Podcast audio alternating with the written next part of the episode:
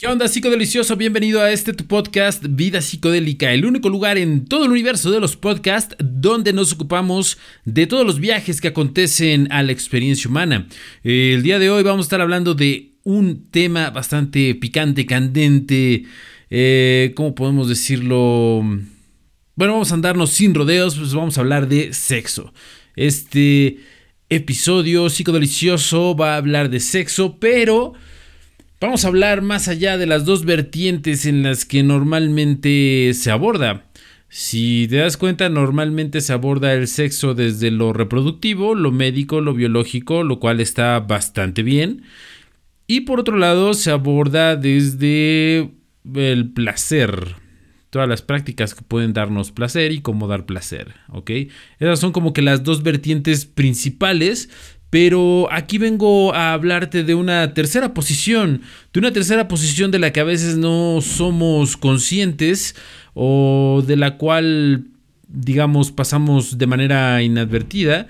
Y creo que es bastante interesante ponerlo sobre la mesa porque esto, esta tercera vía nos ofrece una posibilidad de darle una dimensión diferente, una dimensión más profunda al, al acto sexual y creo que eso es muy interesante de explorar porque se abre un panorama, un abanico de posibilidades que es bastante, bastante interesante. Pero antes de hablar a fondo, sobre este tema, vamos con un mensaje de nuestro patrocinador. Este podcast es patrocinado por Smoke Shop Vida Psicodélica. Link en la descripción. Nuestra fascinación por el sexo en la década de 1980 solo se compara con su enorme confusión de actitudes hacia él. Necesitamos el placer del sexo, pero no podemos decidir cómo lidiar con el dolor emocional y la complejidad que a menudo la acompaña. Todos nos hemos sentido culpables, en conflicto o alienados por nuestras relaciones y compromisos sexuales en un momento u otro. ¿De dónde saca el sexo un poder tan enorme para influir en nuestras vidas? Sin duda hay un imperativo biológico en juego, la necesidad de la especie de reproducirse y continuar. Menos clara pero igualmente poderosa es la forma en que los sentimientos sexuales quedan atrapados en la compleja red de nuestra cultura. Con el tiempo, los hábitos sexuales de toda la cultura se convierten en un poderoso conjunto de influencias inconscientes. La mayoría de nosotros lleva tanto tiempo cargando con el exceso de equipaje de las costumbres sexuales de nuestra época que hemos olvidado lo pesado que es la carga. Los legados culturales de la ética judeocristiana fueron el eje en torno al cual giraron los experimentos sexuales en los años 60. Los estilos de vida neuróticos y estériles de esta ética en generaciones anteriores estuvieron entre las principales causas de la revolución sexual de los años 60. Enajenada por la hipocresía sexual y los evidentes efectos destructivos de la represión sexual, la gente comenzó a buscar formas nuevas y más honestas de expresar sus deseos. En los últimos 20 años hemos visto cómo la revolución sexual completaba el círculo. Lo que antes era ilícito y prohibido se convirtió en un lugar común y banal. Algunos buscan una solución a este dilema actual volviendo a la vieja moral. Algunos buscan refugio en el celibato y algunos de nosotros todavía estamos buscando. Las implicaciones de gran alcance de la revolución sexual de la década de 1960, incluidos los diversos movimientos de liberación que la han acompañado, se están reexaminando ahora a raíz del conflicto generalizado y la infelicidad entre hombres y mujeres. La búsqueda reciente de una nueva frontera para la sexualidad actual, una tendencia que comienza a aparecer en los medios populares, es esencialmente una reacción a los resultados infelices de los experimentos de nueva moralidad de las últimas dos décadas. Pensamos que sabíamos lo que queríamos, pero cuando lo conseguimos nos dimos cuenta de que faltaba algo más. Individual y culturalmente estamos examinando de nuevo el significado de nuestra sexualidad y los propósitos más profundos servidos por nuestras relaciones amorosas. Muchas ideas nuevas están surgiendo ahora en el movimiento de conciencia de la nueva era, que aborda esta necesidad.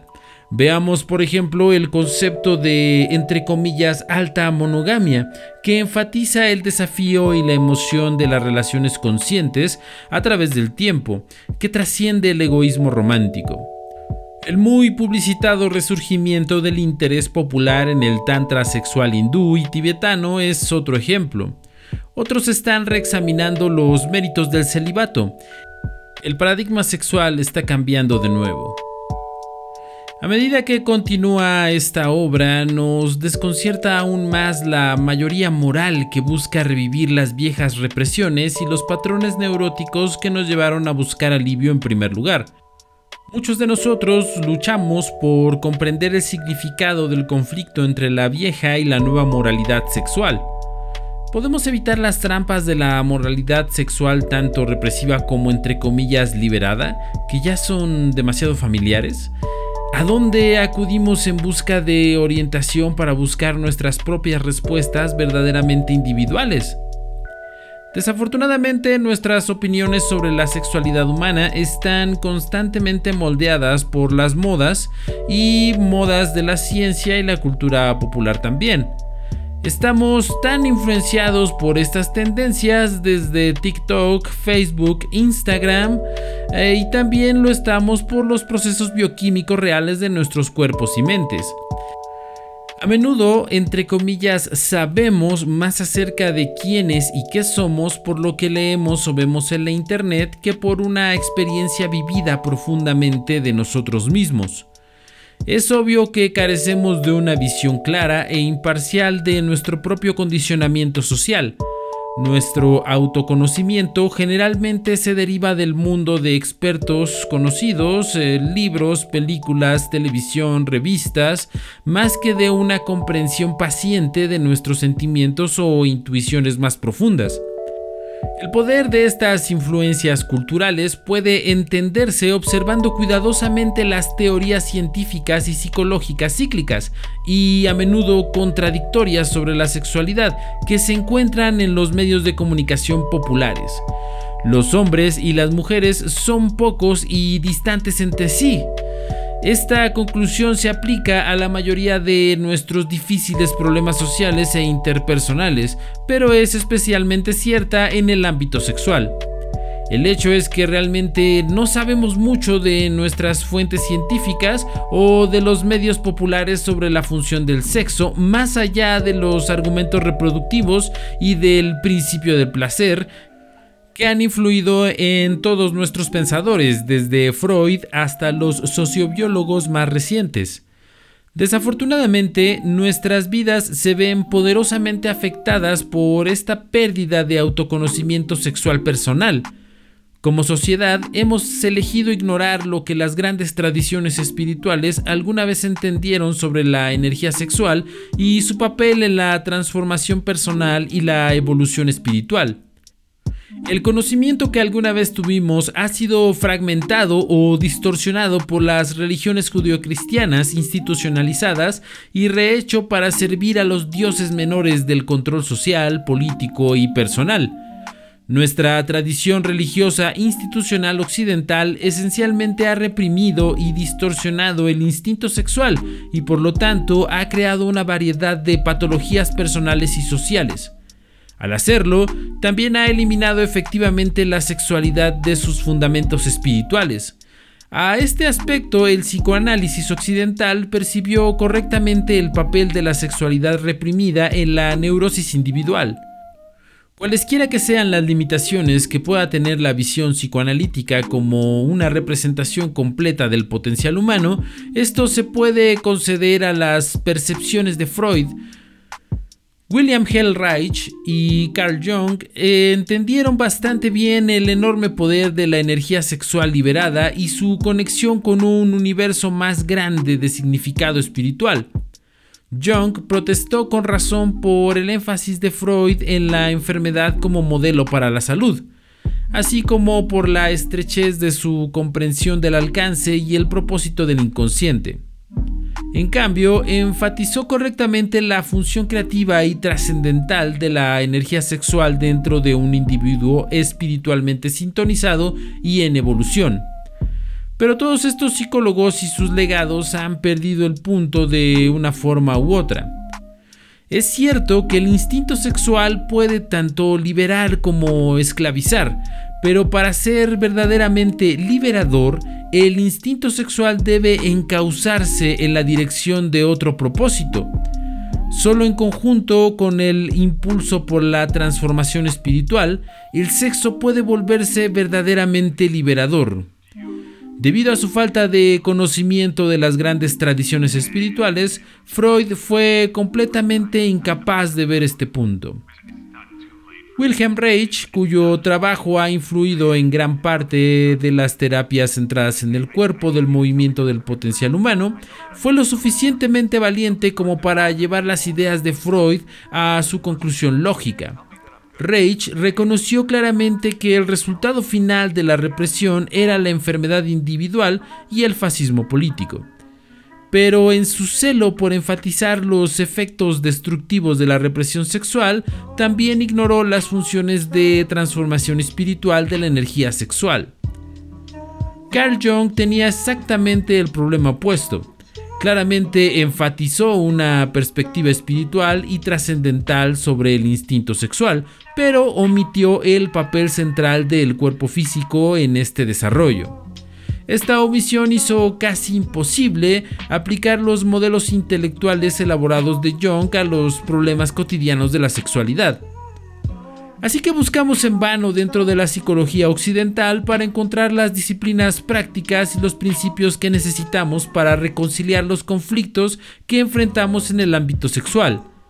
Este es un dilema simple y ordinario, pero cuando queremos armonizar nuestras relaciones sexuales y amorosas con nuestras metas espirituales, nuestra situación parece especialmente conmovedora. Una y otra vez la función sexual demuestra ser una influencia disruptiva, generando conflicto y división en nuestras vidas. Por lo tanto, no debería sorprender demasiado que el celibato se haya convertido en una alternativa atractiva para tantos que desean seguir un camino espiritual sin dejar de ser hombres y mujeres mundanos. Los numerosos ejemplos de maestros espirituales aparentemente célibes nacidos y criados en el contexto puritano de las culturas orientales tradicionales y repentinamente liberados en la, entre comillas, nueva moralidad americana son a la vez tristes y divertidos. Con frecuencia oímos hablar de este gurú o de este maestro que ha caído en la tentación de tener relaciones sexuales con sus discípulos. Los escándalos ahora se han vuelto casi comunes en el ashram y el dojo. Uno no necesita volverse cínico acerca de esto para reconocer que el instinto sexual está destinado a encontrar su expresión en formas más bien prosaicas y predecibles sin importar lo que el dogma espiritual oficial consienta o prohíba. Esto ha sido cierto de un modo u otro a lo largo de la historia de las iglesias judio-cristianas institucionalizadas, así como en la escena espiritual de la nueva era, que abarca gran parte de los estilos de vida budista e hindú. Con respecto al sexo, la religión institucional antigua o nueva tiene poco que ofrecernos, Volviendo a los ejemplos de los maestros de Tantra sexual, la brecha entre la teoría y el conocimiento práctico se vuelve bastante obvia. Escuchamos de las recompensas maravillosas y extáticas de las relaciones inspiradas en el Tantra. Nuestras estanterías y publicaciones espirituales de la nueva era se prestan cada vez más al interés y a la fascinación por las prácticas sexuales esotéricas, pero, ¿cuál es el verdadero propósito de la sexualidad esotérica y dónde puede encontrar conocimiento real e instrucción práctica en estas publicaciones? ¿Cómo es posible que alguien realmente aplique estos rituales en una forma que sea aplicable a la vida y a las relaciones ordinarias? Cuánto entendemos realmente de las enseñanzas esotéricas reales cuando se eliminan del contexto religioso y ritualista más amplio de las tradiciones hindú y budista. Para responder a estas preguntas debemos comprender con precisión la sexualidad esotérica como el estudio y el control de la energía sexual dentro de nosotros mismos, que tiene poca o ninguna conexión con los rituales externos de la cultura. Más allá de esto, necesitamos métodos prácticos que puedan ser entendidos por la mente occidental y aplicados en la vida contemporánea. Una forma de descubrir estos métodos es identificar los aspectos esenciales de la sexualidad que afirman la vida que se encuentra en las tradiciones culturales y espirituales de la humanidad y determinar cuáles funcionan hoy. Debemos separar cuidadosamente lo que necesitamos para guiarnos en el ámbito sexual sin atascarnos en formas antiguas de pensar y vivir. La tradición del taoísmo, el núcleo de la cultura china, presenta una perspectiva interesante y práctica sobre esta cuestión. Los antiguos maestros chinos observaron que la función sexual está íntimamente relacionada con la salud física y mental, y es también la base para el cultivo de las facultades espirituales superiores.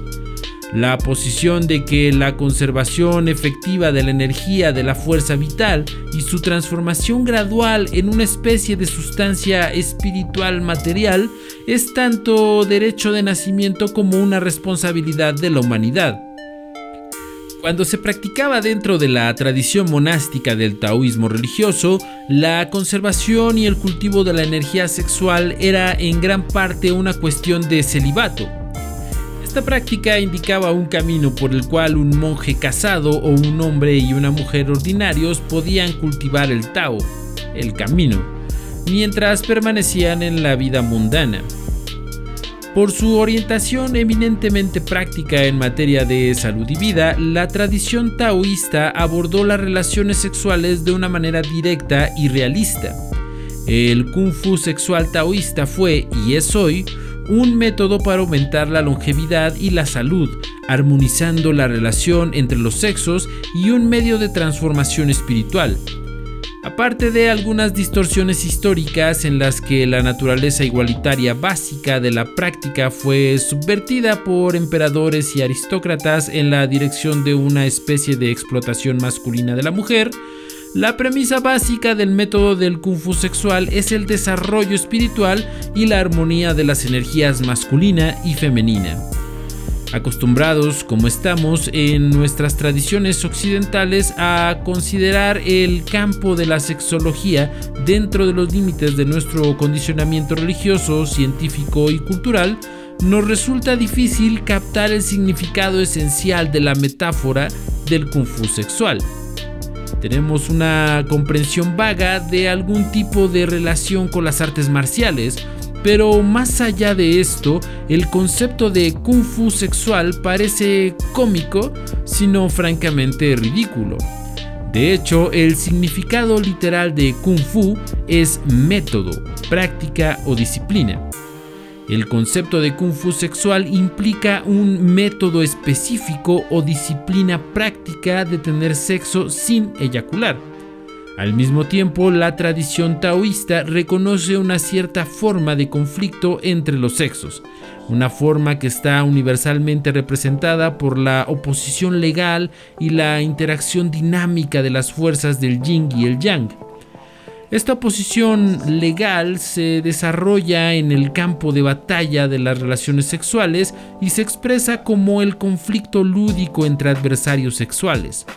Un conjunto, por cierto, en el que el hombre es más débil que su enemigo fuerte, y donde se desarrolla el kung fu del control de la eyaculación como forma de remediar este desequilibrio de fuerza sexual, noción de una batalla entre los sexos pero fácilmente cometemos un gran error al suponer que esta expresión tiene el mismo significado que la metáfora taoísta en cualquier otra cosa que no sea el sentido más superficial de conflicto.